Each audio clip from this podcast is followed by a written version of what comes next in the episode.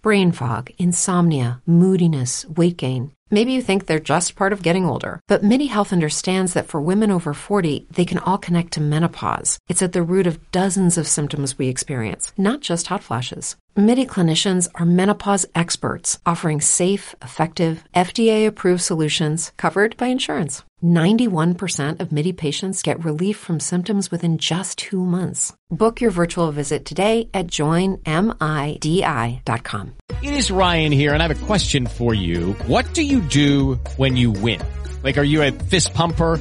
a woohooer, a hand clapper, a high fiver. I kind of like the high five, but if you want to hone in on those winning moves, check out Chumba Casino. At ChumbaCasino.com, choose from hundreds of social casino style games for your chance to redeem serious cash prizes. There are new game releases weekly, plus free daily bonuses. So don't wait. Start having the most fun ever at ChumbaCasino.com. No purchase necessary. BGW. Void were prohibited by law. See terms and conditions. 18 plus.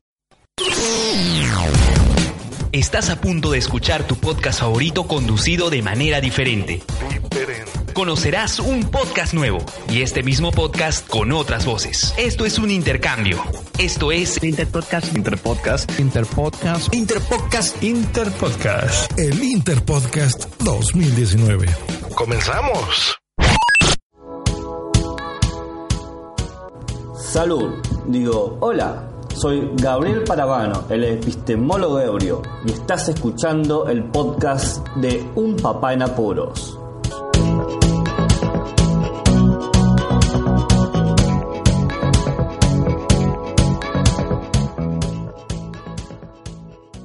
Hola, podescuchas. El episodio de hoy va a tratar sobre paternidad con gatos, tenerlos o no con los hijos. A ver, eh, yo tengo actualmente tres gatos. Un gato que rescatamos de un árbol con mi pareja, eh, que se llama Bo, que es el gato mayor. Una gata que se llama Mona, que la rescatamos del ataque de una jauría de perros. Y una gatita muy reciente que se llama Mota, porque es toda negra, muy oscura, eh, que me siguió saliendo de dar clases varias cuadras eh, hasta eh, una avenida y bueno, no podía dejarla ahí porque era muy pequeña, iba a pasar en la avenida y sería todo un drama para ella porque seguramente al no saber cruzar la calle, obviamente, la iban a atropellar. Así que la tuve que levantar en mis manos, con mis manos y ponerme en, en la parada del colectivo y preguntarle al colectivero si me dejaba subir al gato. El colectivero me dijo que no, pero que subiera igual. Así que subí con el gato y así llegó eh, la mota, la última gatita que tenemos en nuestra casa, al hogar. Eh, al principio los gatos no se amigaron mucho. Eh, es común que lo, un, un gato sea muy territorial en términos de querencia de la manada, es decir, si la manada para el gato ya está constituido, no, no va a permitir al primer momento que haya un nuevo inquilino. O sea, vos podés traer, por ejemplo, un gato, un perro, una persona o X un día. No pasa nada un día, pero si, si se mantiene con el tiempo, el gato empieza como a enojarse. Luego... Eh, luego se desenoja y terminan siendo chancho amigos. Pero es todo un periodo de adaptación que dura bastante tiempo. Eh, entonces uno que, tiene hijos puede preguntarse cómo va a tomarlo mi gato, si es que uno tenía un gato antes que tener un hijo, eh, la llegada de un, un, nuevo una nueva persona al hogar, porque el hijo viene para quedarse, no, no viene una no es una visita de fin de semana. Eh, es una pregunta que es válida hacerse porque uno genera un lazo con, eh, el animal, un lazo muy íntimo. Eh, no, no me atrevería a decir, pero tampoco a negarlo, que sea al mismo nivel con otra persona. porque hay que entender dos cosas. Una es no humanizar al gato, no conducirlo a, a que a que tenga eh, pensamientos, expresiones, emociones humanas, Pero, por otro lado, tampoco hay que desconocer que el gato puede sentir cariño, puede sentir miedo, puede sentir protección y tiene eh, una capacidad de, de, razonamiento distinta a nosotros, pero eh, sumamente válida para, para él mismo. Em, y el hecho de que es un ser que que puede sentir placer y dolor nos pone a un nivel ético en el mismo en el mismo plano y en el plano ético es donde uno desarrolla las eh, creencias, los amores, las relaciones, también los odios, ¿no? Todo se construye ese plano. Entonces es legítima la pregunta y uno se tiene que decir, bueno, ¿qué vamos a hacer? Bueno, primero no humanizarlo, no, imponerle la idea de, de, celo de entrada. Muchas veces se ha visto que el, gato eh, identifica al bebé que llega al hogar como lo que es, es decir, una pequeña criatura, una, un pequeño cachorro, quizás en los términos verbalizados que nosotros se los imponemos al, al gato y es más, tienden a proteger al bebé de nuestra cercanía, porque tratan de darle de mamar, tratan de, de, calentarlos, de estar sobre ellos, ¿no? Hay una, toda una preocupación del, del cuidado. Entonces, eh, puede pasar eso también, puede pasar que el gato trate de estar eh, más sobre el nuevo individuo que sobre uno mismo. Pero uno se pregunta, eh, a, pesar de que pase eso, qué riesgo puede tener en términos, qué sé yo, de infección, de, de contagio, de...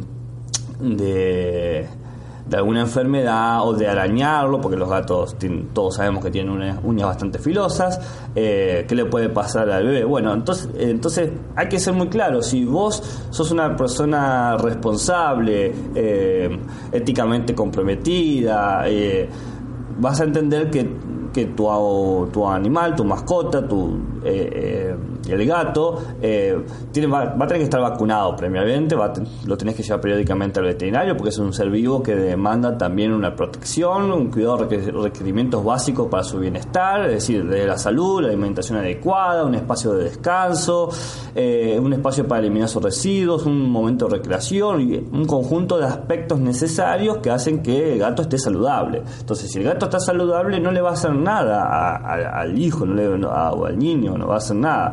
Eh, uno se pregunta muchas veces si es necesario que el gato esté castrado o no para, para que no sea tan agresivo y territorial con el, con el bebé. Eh, la castración de por sí eh, en los animales que tienen este mote de domésticos es bastante necesaria porque muestra nuestra responsabilidad hacia ellos, este cuidado correcto que yo estaba hablando, pero también evita ciertas enfermedades que pueden sufrir o ciertos, ciertos problemas de salud, como por ejemplo evita tumores mamarios, tumores testiculares, hernias perianales, etcétera, etcétera, etcétera. Uno cree, ah, bueno, pero el gato tiene que tener su primera camada. No, eso es un, es un mito, el gato no tiene esas necesidades eh, eh, naturales, eh, naturales no, culturales que nosotros hemos construido sobre los individuos, tampoco tienen este, esta cuestión del apetito sexual en términos de erotización, entonces no, no tiene esta, esta, esta necesidad de, cumplir, por lo menos perder, digamos, entre comillas, la virginidad. Eh, así que no, no, no necesitan eso. Eh, la castración sí los, lo va a hacer, les va a permitir una vida mucho más sana en términos de que va a evitar llegar a estos a, estas posibles enfermedades, ¿no? estos posibles trastornos que pueden tener. Em, uno teme dice, bueno, pero si los castro va a engordar o va a cambiar su actitud. Bueno, todo eso depende de cómo vos lo, cuides. Hay, eh, hay alimentos balanceados que son para cada caso, porque no, no olvidemos que si bien hablamos de gatos, uno está hablando de su gato, el gato individual que lo está cuidando. En este caso yo les presenté mis gatos, Bogo, Mona y Mota. Y cada uno tiene sus características particulares, sus tiempos de comida, sus propios areneros, sus propias sus propios juguetes, es decir, tiene su propia individualidad y personalidad.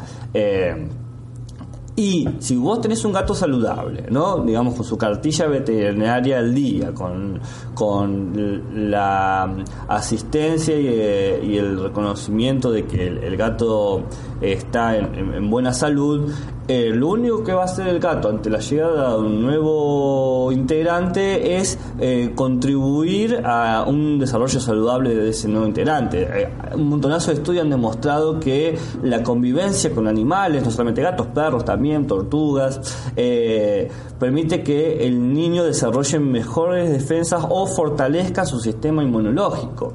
A su vez, en el, en el crecimiento del niño, cuando uno le enseña o le inculca el respeto y el amor por los animales, también le estás enseñando la eh, al niño la capacidad de entender aquel que sufre, que siente o que ama. Es decir, si vos le enseñás a, respetar a un animal, le estás enseñando a respetar a otro ser vivo. Bien, eh, a su vez, si vos eh, en este mismo proceso le estás enseñando que podés llevar el, el, animal a visitas periódicas del veterinario y que esto es algo crucial para la salud del animal, también le estás dando un significado al niño de la importancia de cuidar de alguien, del cuidado de uno mismo y del cuidado de los otros y por qué es tan importante esta cuestión de la salud y tan importante esta cuestión de que todo tu ambiente sea sano, es decir, todos los que están contigo eh, estén igualmente sanos. Le estás dando una un compromiso ético que es sumamente relevante para el desarrollo de,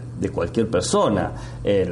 una persona a la que se le enseña con el ejemplo, con los actos, de preocuparse por cualquier otro ser vivo, eh, entenderse en, en, en, las necesidades, poder identificar el dolor aún cuando no está verbalizado, estás generando una persona que es consciente de cómo son los otros esa conciencia que en filosofía muchas veces se la recalca con la conciencia de la otra edad, con la conciencia de ser el otro, eh, funciona muy bien a, un nivel eh, animal, en donde nosotros también estamos, en el sentido de que nosotros también somos animales. Desde esa conciencia, de esa conciencia de que, ok, nosotros humanos somos un tipo de animales, el gato es otro tipo de animal, nuestra convivencia que por años se ha construido a través de la domesticación, donde uno se pregunta quién termina domesticando a quién por las cosas que uno hace para cuidar y proteger al otro ser vivo, eh, que en realidad para mí es un término de simbiosis, eh, genera otra mirada hacia el humano y hacia el prójimo en donde eh, si uno aprende, por ejemplo, a querer a animales, aprende también a querer a lo distinto, a lo diferente. Eh, nosotros claramente sabemos que el miedo a lo diferente, el miedo a lo desconocido es la fuente de los más terribles fanatismos. Entonces, esta convivencia construida paulatinamente entre hijos y animales, en este caso mis propios gatos, eh, contribuyen a, a, que sea un ambiente mucho más saludable y mucho más responsable. Eh, hay una frase eh, que a mí me gusta de George Bernard Shaw, que es un escritor irlandés, que ganó el premio Nobel allá por la década del 50, el premio Nobel de Literatura, y dice más o menos lo siguiente. El hombre es civilizado en la medida en que comprende a un gato. ¿no? Eh, esta idea de la comprensión de lo radicalmente otro, del cuidado, de la higiene, del amor, del respeto, del sentimiento, de la convivencia, hacia algo tan extraño y enigmático que puede ser un gato, eh, es una idea bastante interesante para entender nuestras propias prácticas ciudadanas, porque no olvidemos que ese niño va a terminar siendo tarde o temprano un individuo más en la cola del supermercado, un individuo más en la calle, un individuo más que, que vota, un individuo más que tiene prácticas políticas o que desarrolla prácticas científicas, es decir, alguien que está comprometido con, con la población o la sociedad o su ambiente más próximo. Aprender a relacionarse con eso otro, me parece a mí, muy humildemente, que es lo que nos diferencia de eh, alguien que es agresivo y violento. Bueno, no sé qué piensan. Eh, esto viene dentro de nuestra del evento Interpodcast. Espero que les haya gustado, espero haber estado a la altura de eh, Un Papá en Apuros. Así que muchas gracias por escucharme, un saludo y hasta luego. Podéis contactar con un papá en apuros mediante el correo electrónico abierto las 24 horas del día, unpapaenapuros@rauldelapuente.com. También podéis seguir las cuentas de Twitter y Facebook oficiales, arroba unpapaenapuros. Estamos en todas las plataformas de podcasting y para que incluyáis el programa en vuestro gestor de podcast favorito podéis utilizar la dirección corta bit.ly barra un en apuros. Para que no os preocupéis, toda la información sobre el podcast se encuentra en unpapanapuros.rauldelapuente.com y también en las notas de cada episodio. Por cierto, no os olvidéis de dejar una reseña en iTunes, dar un me gusta en iBox y compartir cada episodio en las redes sociales. Así nuestro podcast será más visible y llegará a más gente. Muchas gracias, Poz Escuchas.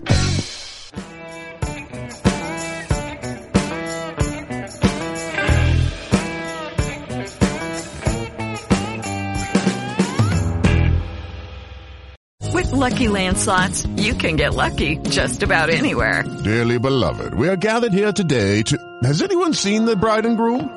Sorry, sorry, we're here. We were getting lucky in the limo and we lost track of time. No, Lucky Land Casino, with cash prizes that add up quicker than a guest registry. In that case, I pronounce you lucky. Play for free at LuckyLandSlots.com. Daily bonuses are waiting. No purchase necessary. Void where prohibited by law. 18 plus. Terms and conditions apply. See website for details.